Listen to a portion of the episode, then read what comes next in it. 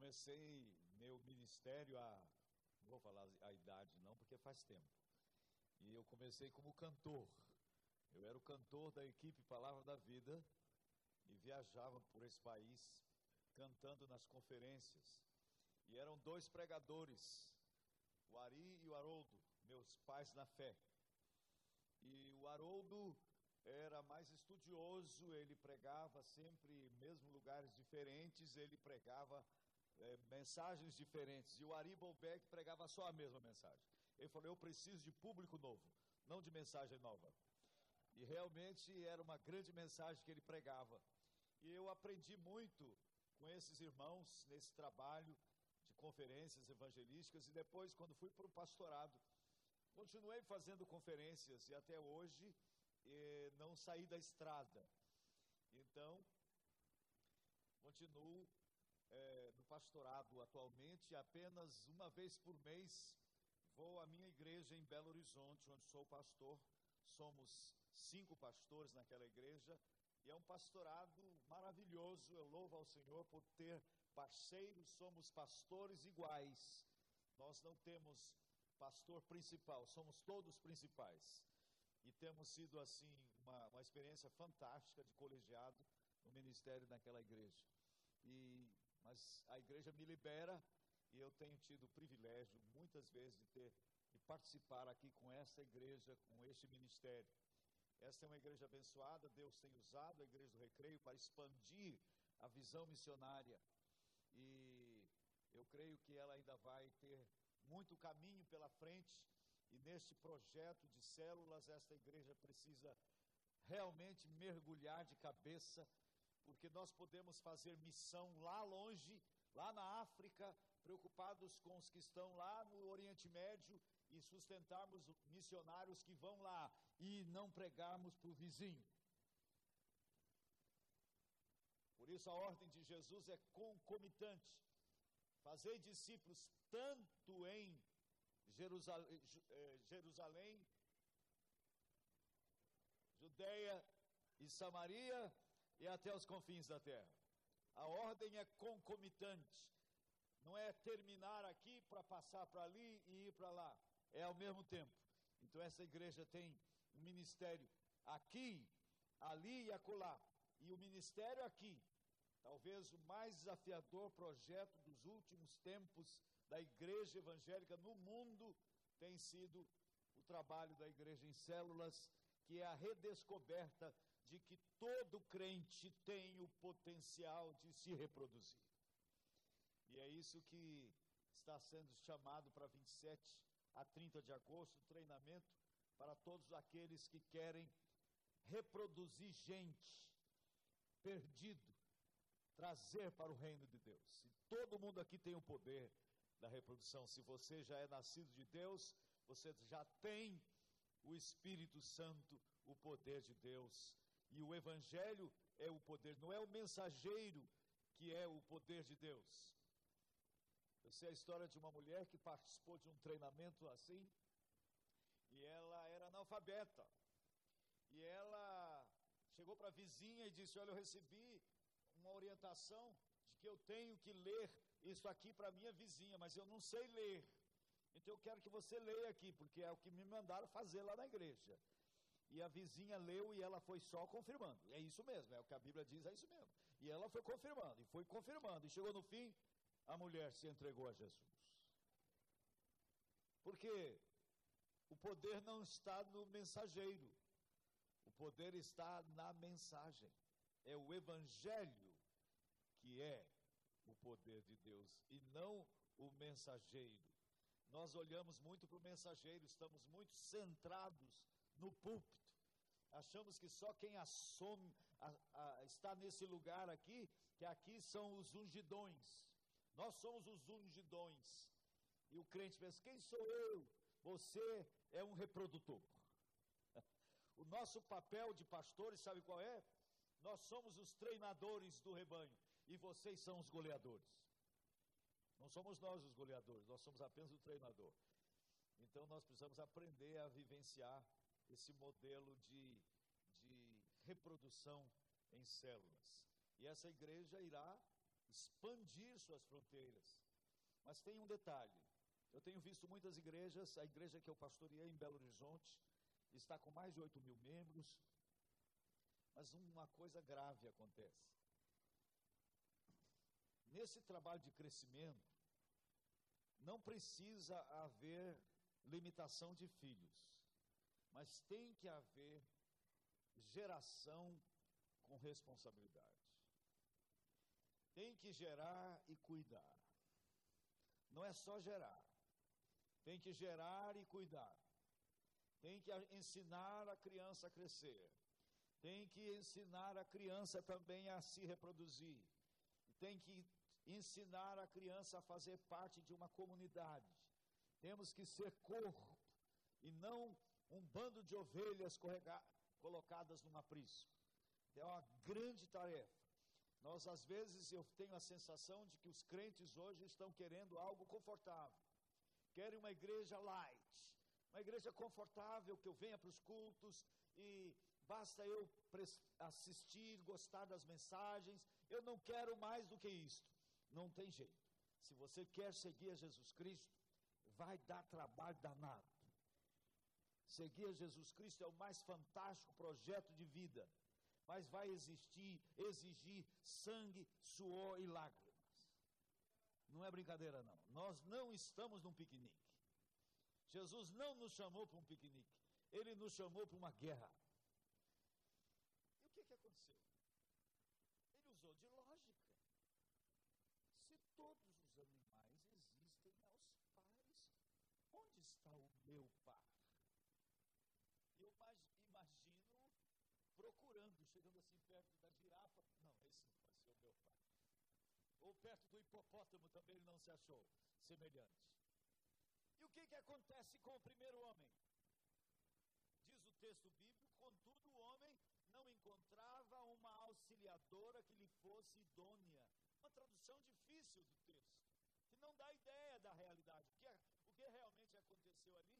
Contudo, o homem não encontrava o ser correspondente, não encontrava a sua contraparte. E o que, que isso gerou? Gerou um sentimento de falta gerou um sentimento de E quando o homem teve esse sentimento, Deus criou a mulher. Mulheres, não fiquem frustradas por terem sido criadas num segundo momento. Vocês são uma obra da graça. Por isso são muito mais graciosas. Deus aguardou o homem sentir falta. É assim a graça. Ela tem esta característica. Agora, mesmo um crente verdadeiro, que um dia teve os olhos abertos e viu-se como necessitado e recebeu o Senhor convertido, pode agora, depois de convertido, na sua vida cristã, estar vivendo só na esfera da misericórdia. É o que vemos, por exemplo, com os cristãos de Laodiceia, em que Jesus diz assim: e nem sabes, diz assim, que os crentes de Laodiceia estavam dizendo o seguinte: estou rico e abastado e não tenho necessidade de nada. E Jesus diz assim: e nem sabes que és pobre, cego, miserável e nu. Sabe o que estava gerando em Jesus ânsia de vômito para com aquela igreja? Jesus, conforme Apocalipse 3, estava tendo ânsia de vômito por causa de uma igreja. Uma igreja gerava nele ânsia de vômito, sabe por quê? Porque dizes: Estou rico e abastado e não tenho necessidade de nada. Sou ótimo. Eu não sei como vocês do mundo.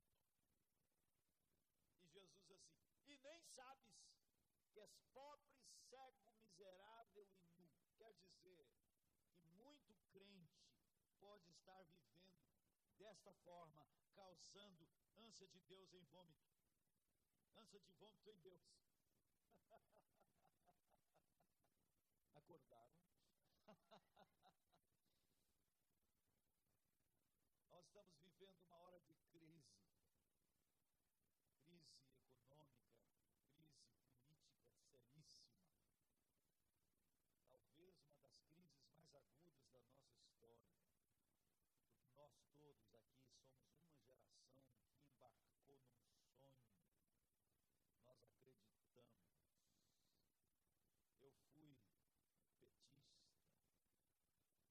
votei no projeto ético do PT. E hoje sinto ânsia de volta. Então há um vazio político na nossa alma, de descrença com as instituições, com a liderança. Nós estamos numa crise econômica fruto de uma bolha falsa na economia. Mas acima dessas crises política e econômica, nós estamos numa profunda crise espiritual. Líderes das igrejas evangélicas metidos em, em problemas que nós não, não, não, não conseguimos entender. Denominações inteiras sem rumo. A juventude sem paradigmas.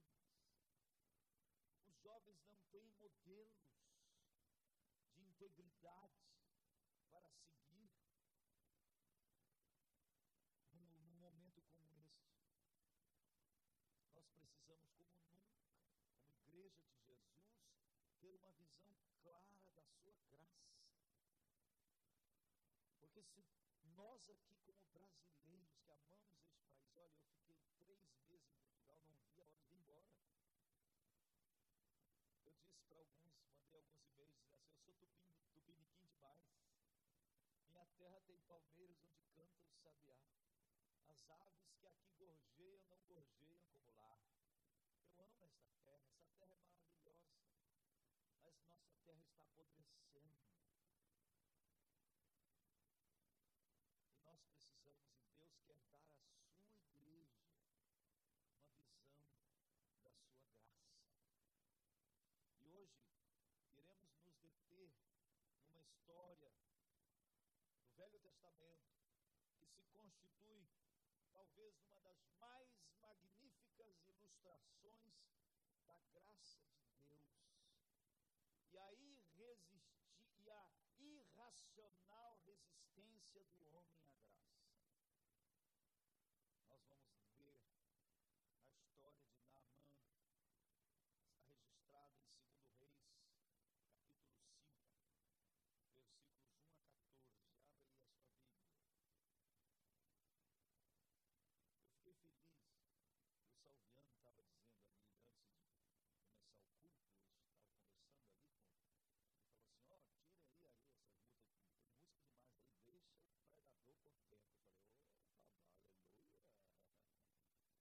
Eu fui pregar em Portugal e um pastor lá me passou a palavra e disse assim, eu Ele falou, quando você vira as pessoas indo embora, está na hora de parar. Eu falei, caramba! Foi horrível. Então hoje eu estou aqui muito à vontade, viu, Samuel? Eu não estou com pressa. Se alguém tiver com pressa, fica à vontade. Vamos ler segundo Reis 5, de 1 a 14. Antigamente eu dizia assim, não adianta você e ir para casa assistir aquele programa chamado Fantástico, não tem nada de fantástico naquele programa. Porque naquela época eu nunca via esse programa que só passava os domingos e tudo mais, e não, as televisões não, não gravavam, então eu, eu, eu achava que era um programa fantástico. Depois eu vi que era uma porcaria. Vim para casa agora por quê? Ah, vamos gastar tempo aqui hoje. Eu não vou ser breve, não.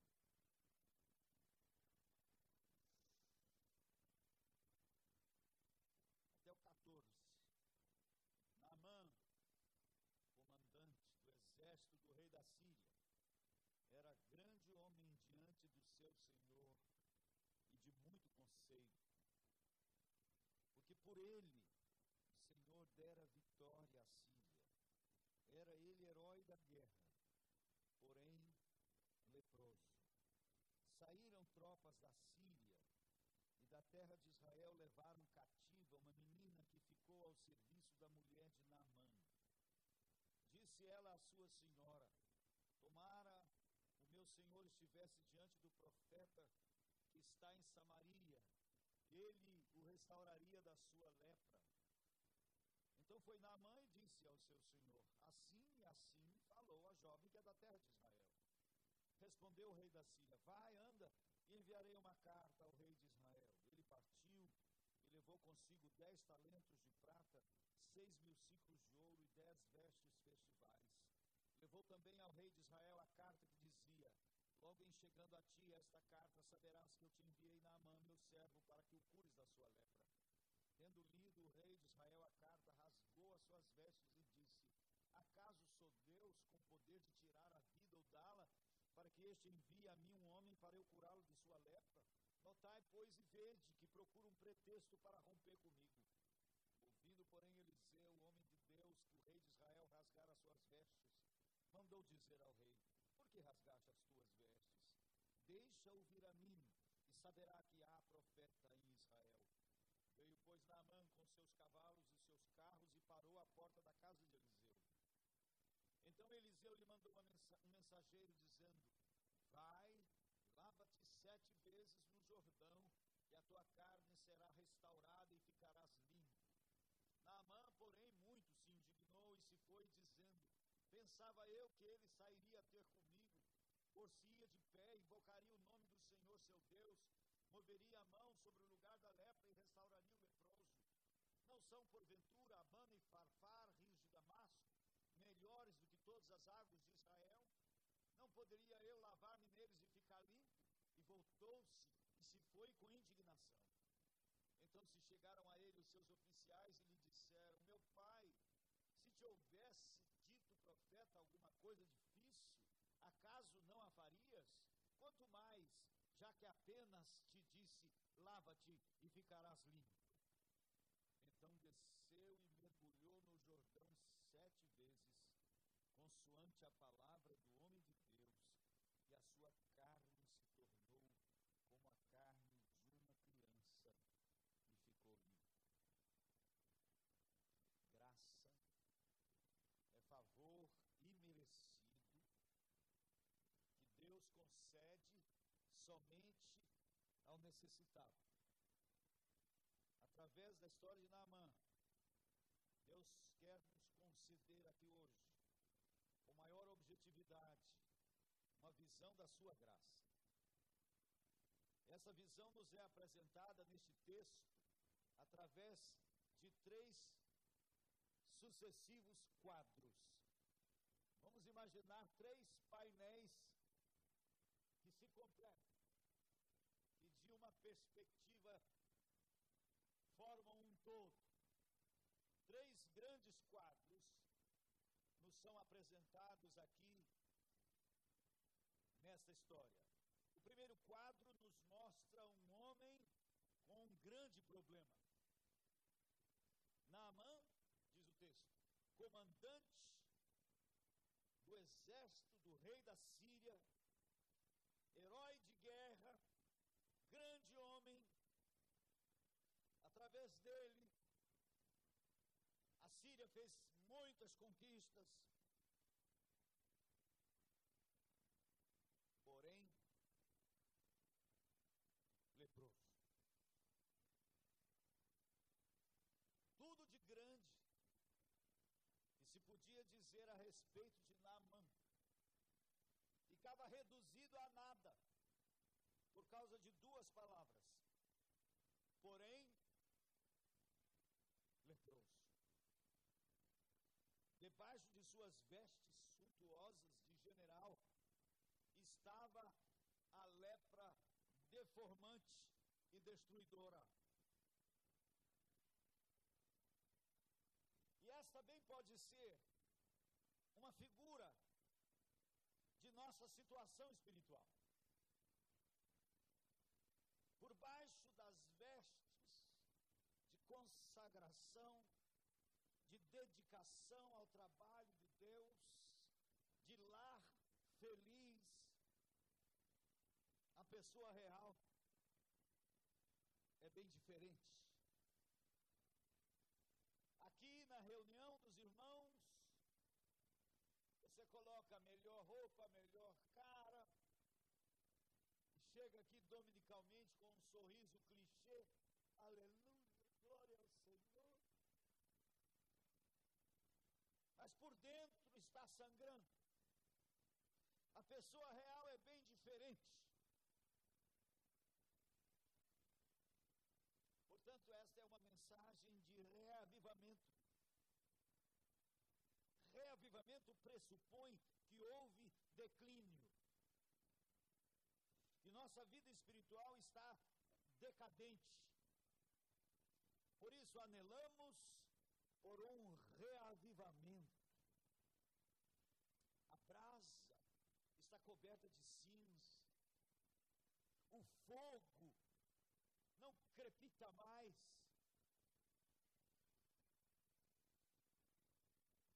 Perdeu-se o primeiro amor, a paixão, o brilho fugiu dos olhos. A Bíblia está seca. A oração está seca. Comunhão dos irmãos está vazia. Naamã já tivera um dia as carnes sadias. Agora esperava por restauração.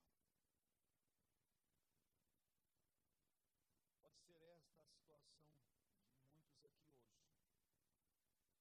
Deus pode, digo mais, Deus quer que sua vida volte a ser como antes, como quando se converteu.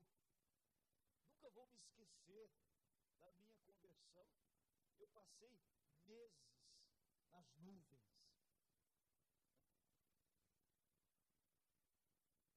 Eu pregava até para poste. Alguns até se converteram. Eu lembro, fui visitar minha namorada lá no campo missionário entre os índios. Eu fui de trem. Eu preguei para o trem inteiro, ia de vagão em vagão, pregando para todo mundo.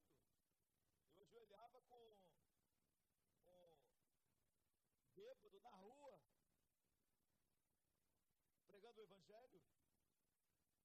Passei meses.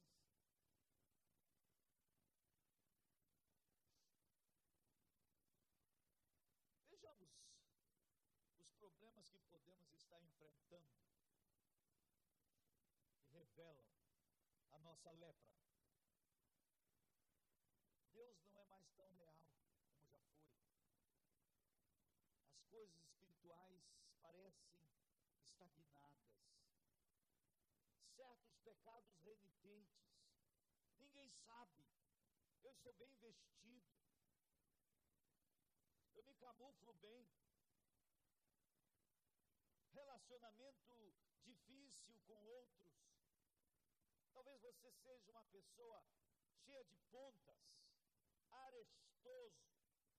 Mexer com você machuca. Ou talvez você seja uma pessoa cheia de baixa autoestima. Você já descobriu em você uma certa alegria com o fracasso do outro? Ou uma certa tristeza com o sucesso do outro? Isso é a lepra. Deformante. Aqui, portanto, está o primeiro quadro. Um homem com um grande problema. Aparentemente não dava para perceber. Naamã vestia roupas muito suntuosas, ele cobria-se inteiramente com aqueles chales. Mas a lepra estava corroendo todas as suas energias. Uma menina foi levada cativa, trazida lá da terra de Israel. Ela tinha motivos de sobra para odiar aquela família. Ela foi arrancada dos braços de seus pais para lavar chão. Ela não foi convidada para ser uma, uma pessoa importante lá, na, lá naquele, naquele reino. Não, ela foi para ser serva, para ser empregada, mais, os trabalhos humilhantes até. Mas aquela menina foi a portadora de uma grande mensagem. Ela poderia agasalhar amarguras no seu coração e lá sozinha no seu catre duro poderia pensar bem feito, me trouxeram como escrava e ela via a mulher chorando nos cantos, os filhos não podiam abraçar o pai, eles, ele tinha que viver num quarto recluso para não ter contatos, porque a lepra é era contagiante, não tinha cura para a lepra. E, ela, e aquela menina, no recesso da casa, ela descobriu a dor daquela família. Porque é dentro do lar que nós somos o que somos. Dá para a gente se esconder aqui. Aqui você pode parecer ótimo, como aquela mulher que o marido viu ela carregando a cama lá para o prédio da igreja. Aí ia levando a cama. E o marido disse: Onde você vai? Eu vou morar lá, porque lá você é ótimo. Aqui dá para se esconder. Mas o maior teste para o nosso cristianismo é o que nós somos em casa. Ali é a pessoa real, é a mulher real, é o homem real, é o filho real. Não tem jeito de se esconder. E ali é que aquela menina descobriu a dor, a dor, o sofrimento daquela família.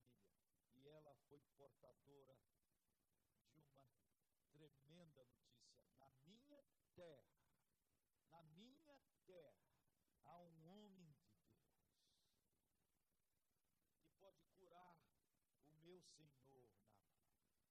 Ela levou essa mensagem à esposa de Namã. Nos leva para o outro quadro. O segundo quadro vai nos mostrar os equívocos de Naamã. Quando Naamã ouviu essa notícia, ele era daquele tipo de pessoa que já tinha recorrido a macumbeiro, a feiticeiro, a pai de santo, a padre, a tudo quanto é tipo, a pastor, a tudo quanto é tipo de curandeiro. E quando ele ouviu daquela menina que na terra dela, na terra de Israel, havia um homem, um profeta, ele foi ao seu rei e falou ao rei: As meninas que eu trouxe da Palestina me deu essa informação de que lá tem um homem de Deus que pode me curar. E o primeiro equívoco de Naamã, e também do rei de Naamã, o primeiro equívoco foi ir à pessoa errada.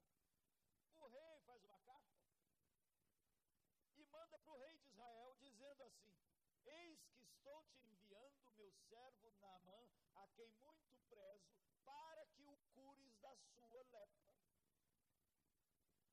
Ora, Naamã e o rei entenderam que o homem mais importante lá em Israel era o rei, então deveria ser ele o cara responsável pela cura. O rei de Israel recebe aquela carta e rasga suas vestes, que era uma postura comum naqueles tempos de revolta, e diz para os seus generais: Vede bem, que ele está procurando um pretexto para guerrear conosco. Porventura eu sou Deus para curar alguém de lepra?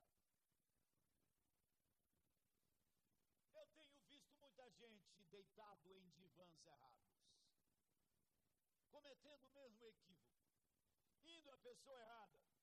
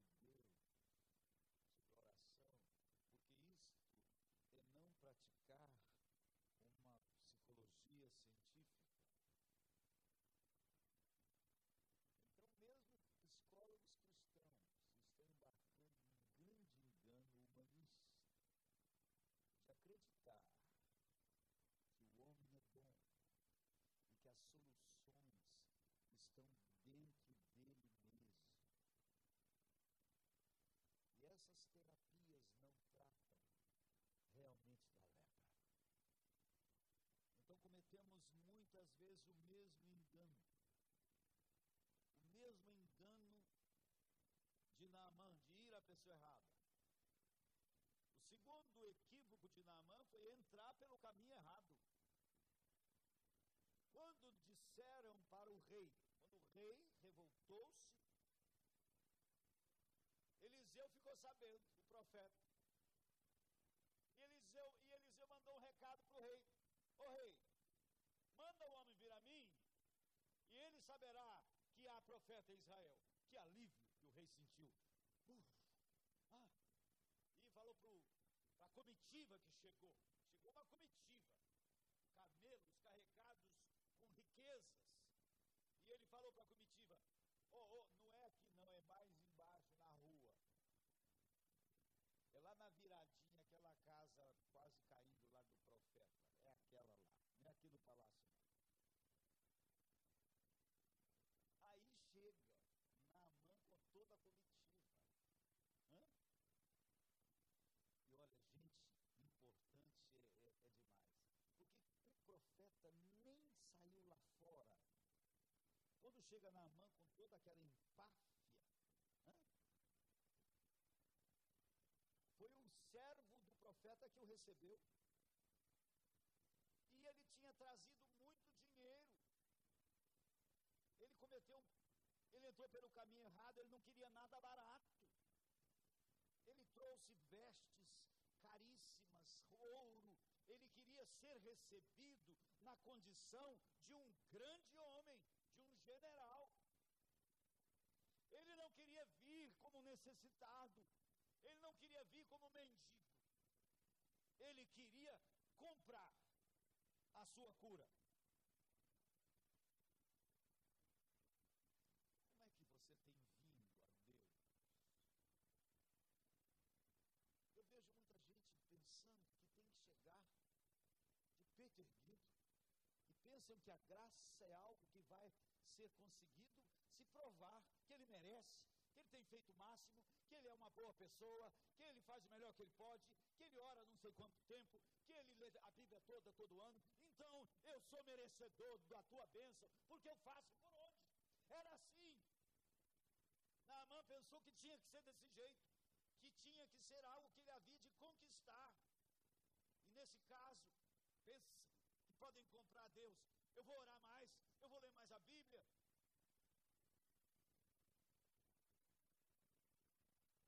Já viram pessoas jejuando? Fazem jejum e vão entregar o jejum. Nunca isso na Bíblia, vão entregar jejum, é a coisa mais estranha que eu. Porque fazendo jejum, Deus me fica como devedor. Olha, eu fiz, eu fiz o máximo. Então agora, esse senhor me responde, eu mereço. É entrar pelo caminho errado. Esse não é o caminho da graça. Temos que vir como mendigos. Tenho que vir como necessitado. É assim que a graça opera. Tenho que vir despido. Tem que tirar o véu. Tem que mostrar a lepra. E o terceiro equívoco de Naamã foi formar um quadro errado da sua cura. Quando ele recebeu a notícia, o profeta mandou dizer que é para o Senhor entrar no Jordão e se lavar, ele ficou bravíssimo.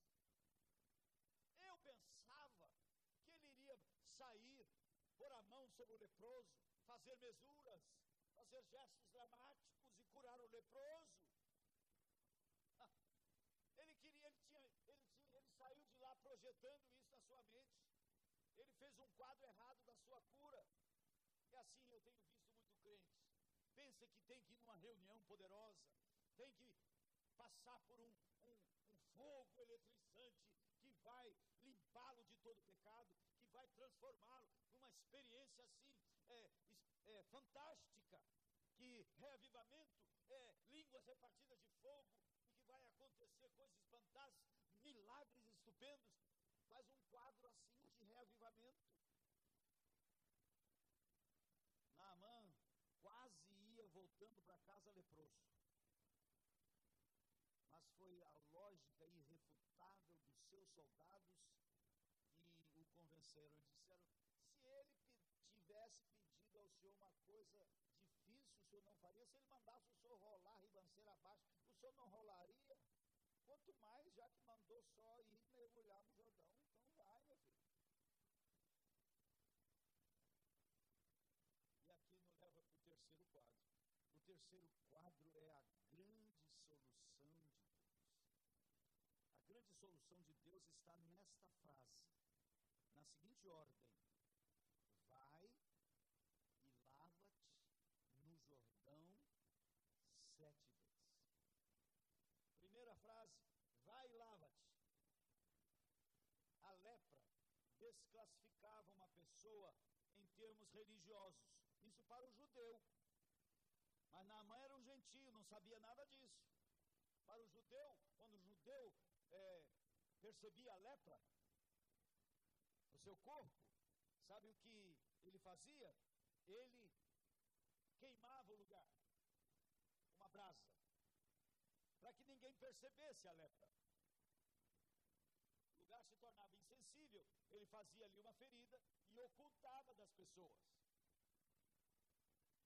porque ele seria banido do culto, ele não podia cultuar. O, o, o, o gentio, como Naamã, não tinha noção disso. Naamã poderia ter pensado duas coisas quando ouviu esta ordem: vai e lava-te. Ele pode ter dito assim para o Geazi: será que o profeta está pensando que eu sou um homem sujo que não tomo banho? Que coisa sou? Eu tomo banho uma vez por ano. Aí já dizem, não, senhor, não é isso que ele está pensando. E então ele fala assim: será que o profeta está pensando que lepra é uma doença de epiderme que basta tomar um banho que fica curado? Não, senhor, não é isso não. Mas o que, que você pode estar pensando? Talvez você esteja pensando assim: bem, como é, que, como é que eu posso me lavar de problemas tais como Deus está distante irreal, estagnação, falta de poder, relacionamento difícil, complexos, depressão. Como é que eu me lavo disso? É que por trás de todos esses sintomas se encontra a lepra do pecado. Para Namã era muito humilhante tirar aquelas vestes diante de todos. A extensão da sua lepra ia ficar evidente todos, e era isso que ele resistia. Como eu disse, a pessoa ia tentando cobrir a lepra com, com ferimentos, mas chegava um ponto que não dava para fazer mais ferimentos e a sua lepra ficava evidente. Naamã cobria-se de todas as maneiras, mas ali, para mergulhar nas águas do Jordão, ele tinha que se despir perante todo mundo.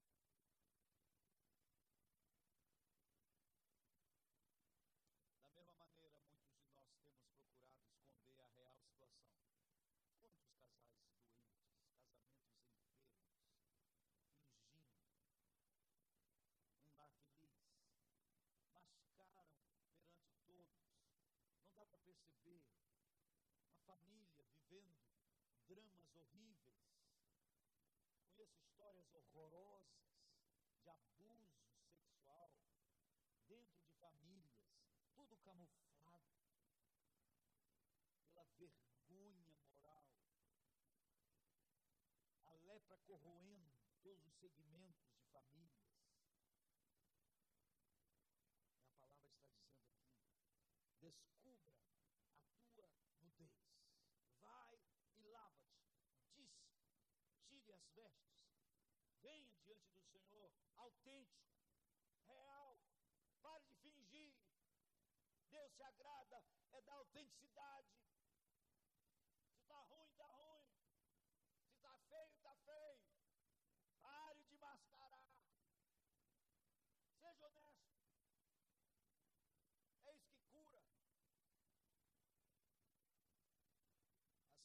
assim: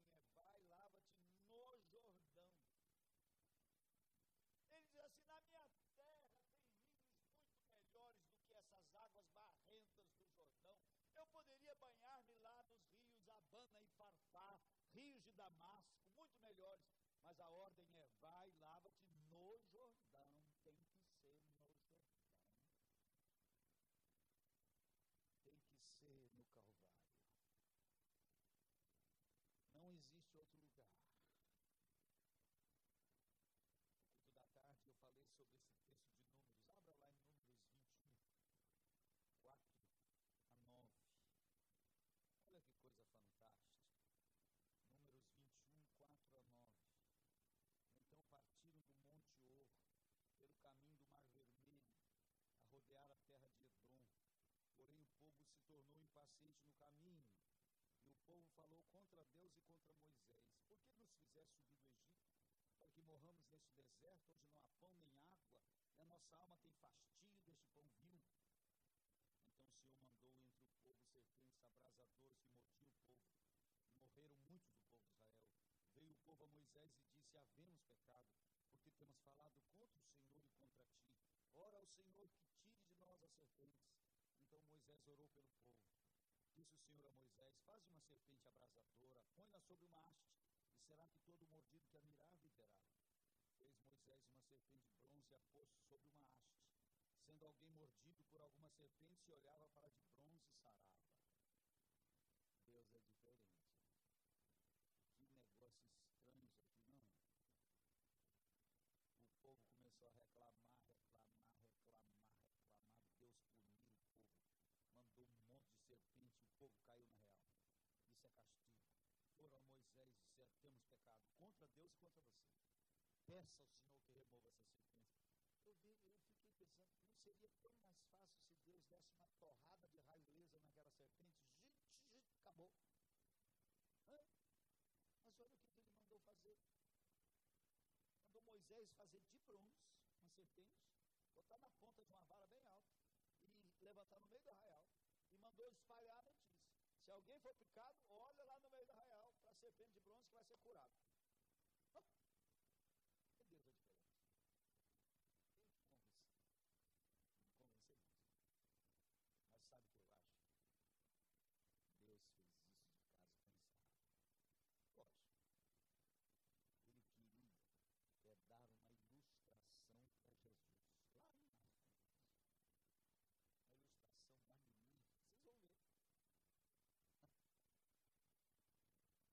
Eu fiquei imaginando um judeuzinho lá, picado por uma serpente, está lá na tenda da morte, está morrendo, um veneno terrível. Ele já viu um monte de gente morrendo e ele vai morrer, ele sabe que a morte está chegando. Quando os amigos correm e dizem: Você não vai morrer, Deus providenciou a solução. Falou: Qual é a solução? Ele mandou Moisés levantar uma serpente de bronze no meio do arraial. Se você olhar lá fora nela, você vai ser curado no ato. Ele fala: Se vocês são os trouxas, vocês são credo, acreditam em qualquer coisa. Você acha que Deus quisesse me curar da, da mordedura da serpente? Não teria mandado Moisés preparar um, um antídoto contra o veneno? Nem vocês com esses papos de, de olhar para a serpente bronze. Vocês são uns crentes besta demais. Acredita em qualquer coisa. E os amigos dele, querendo ver o salvo, correm, trazem uma dúzia de pessoas e todas testemunham. Olha, eu estava morrendo igual a você. Eu confiei no que Deus providenciou e fui curado na hora. E o cara morre lá dentro da, da tenda na sua incredulidade. Lá na frente, Jesus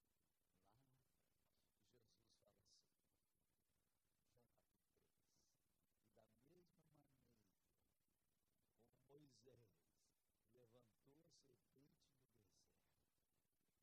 deserto, eu serei levantado, para que todo crê em mim não morra, não pereça, mas tenha a vida eterna. Gente, o que que estava picando o povo? Serpente. O que que Moisés levantou na ponta da vara? Serpente. Não levantou um galo lá, não, levantou uma serpente. O que que está nos picando? O que que nos está destruindo? O que que está provocando nossa lepra? O que que é? Chama-se pecado. O que que Deus levantou lá na ponta da vara? O seu filho. E diz a Bíblia que quando Jesus foi levantado, ele era imundo, ele era maldito, ele era pecado. Aquele que não cometeu pecado foi feito pecado por nós. fôssemos feitos justiça de Deus. Quando ele veio para ser batizado, João não quis batizá-lo, porque as pessoas vinham para o batismo e o batismo simbolizava lavagem e eles estavam deixando nas águas do Jordão os seus pecados e as águas do Jordão estão ficando totalmente poluídas pelos pecados. Jesus vem como um algodão branco. João diz: Não, você não tem o que deixar aqui, você não tem de que se arrepender. Mas o batismo de Jesus significava que ele iria mergulhar naquelas águas nojentas dos pecados e iria absorvê-las para si. Quando ele foi pregar naquela cruz, ele era imundo. Porque a palavra diz que ele se fez pecado por nós, ele era maldito, caiu sobre ele. Por isso, o nosso Jordão é ele, é o Calvário. É só quando nós olhamos para ele somos curados da lepra, que todo pecado é removido. E você fica liberto, que o, peca... que o diabo não tem mais domínio, que o pecado não tem mais domínio.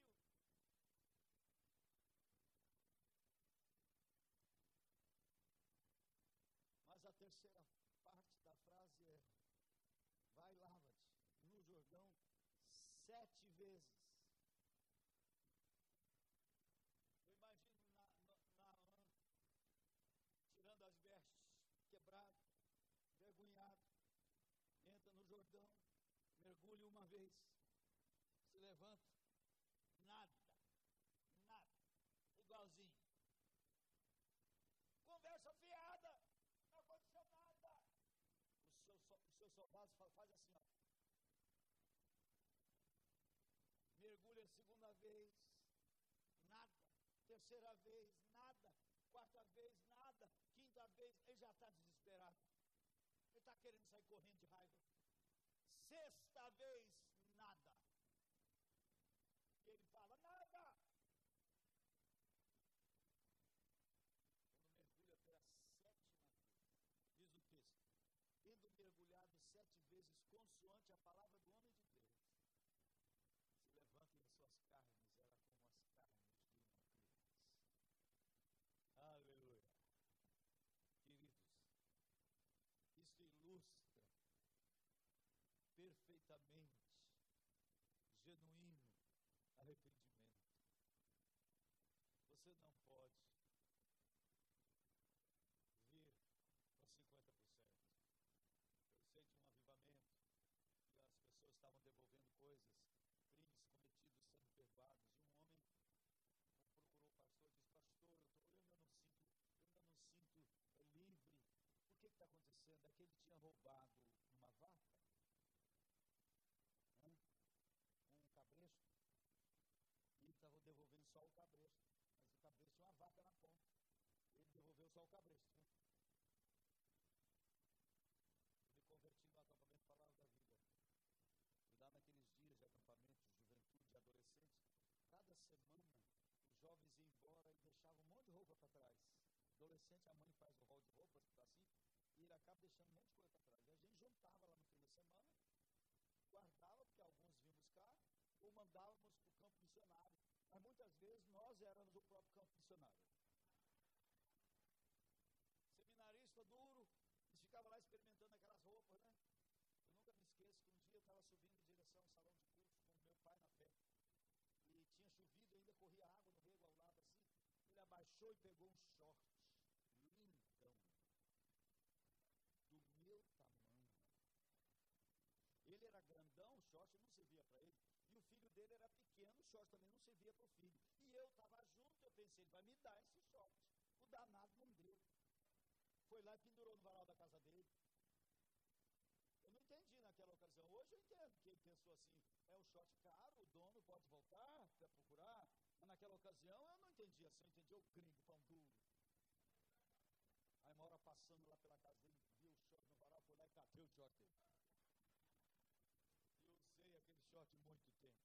Saí da palavra da vida, fui ser missionário no Piauí, e todas as vezes que eu lembrava do Ari, tinha um short no meio. Me acusando.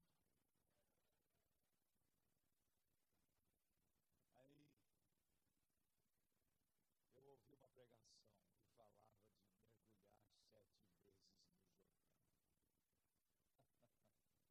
sete vezes no Jordão. Para eu ir lá nos Estados Unidos conversar para ele. Telefone naquele tempo, de um país para outra cena, é coisa rara. A gente tinha que escrever uma carta. Foi duro. Foi duro. Porque Deus não deixou por menos. Eu tive que dizer, Ari, você tem, talvez nem se lembre, mas eu roubei. Foi duro, foi duro. Eu estava mergulhando no Jordão. Eu, eu, eu roubei um short do varal da tua casa.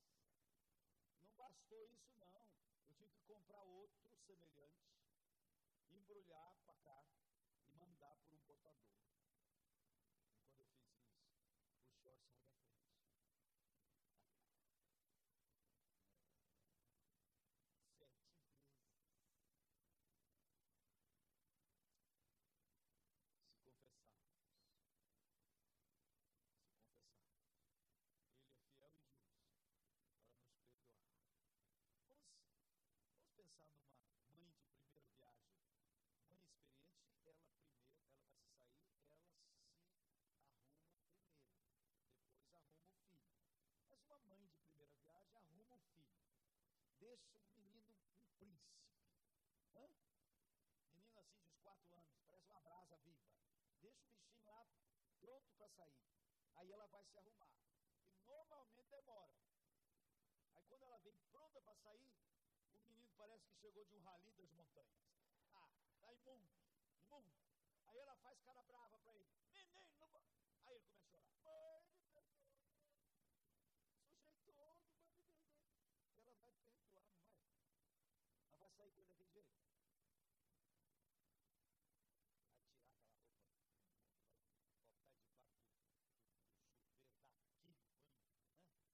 Vai tirar aquela roupa vai botar debaixo do, do, do chuveiro, dar aquele banho. Né? Aí vai lá, pega outra roupa principesca, veste o menino, deixa ele zero quilômetro.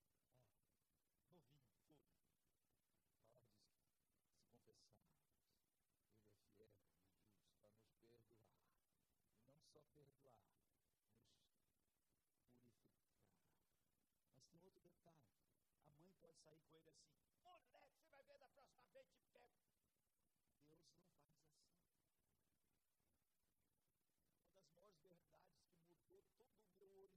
Deus não faz assim das maiores verdades que mudou todo o meu horizonte teológico, ouvi de um avivalista inglês, Roy Hess, ele dizia na pregação que quando que ele chegou para o Senhor uma vez assim, desanimado, abatido, dizendo, Senhor, tem misericórdia de mim, estou eu aqui de novo, pequei bestamente. E o Senhor disse para ele, de novo, por quê, meu?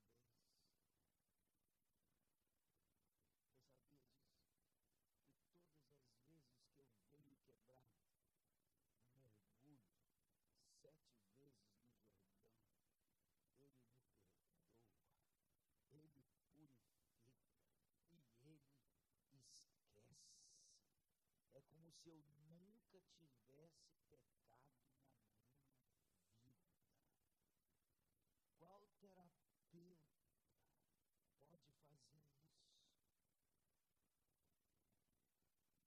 eu posso ter as carnes tenras como de uma criança. Eu posso ser santo como ele é santo, aqui e agora. Hoje, você pode voltar para casa com as carnes tenras como de uma criança. Volta para casa. Faça uma lista. Passe a noite em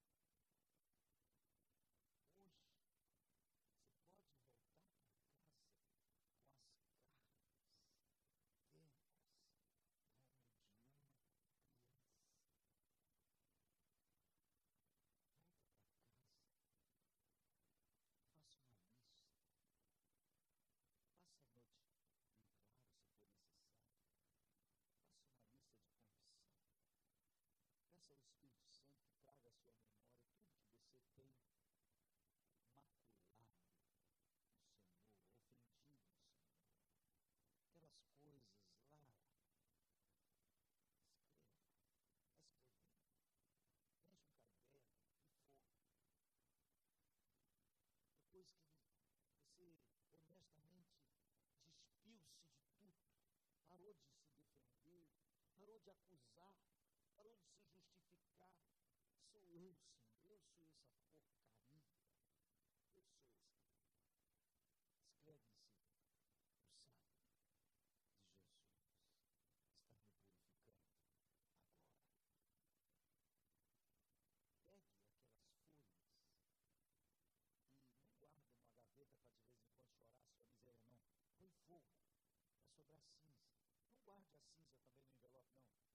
of us in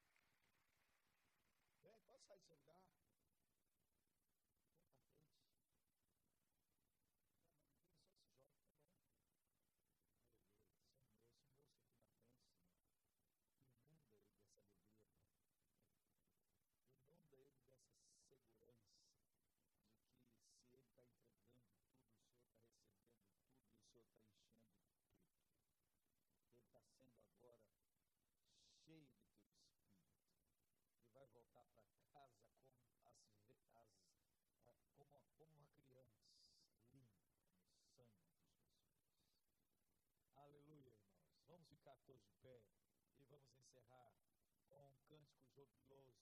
Jubiloso. Seja bendito o Cordeiro. Seja bendito o Cordeiro.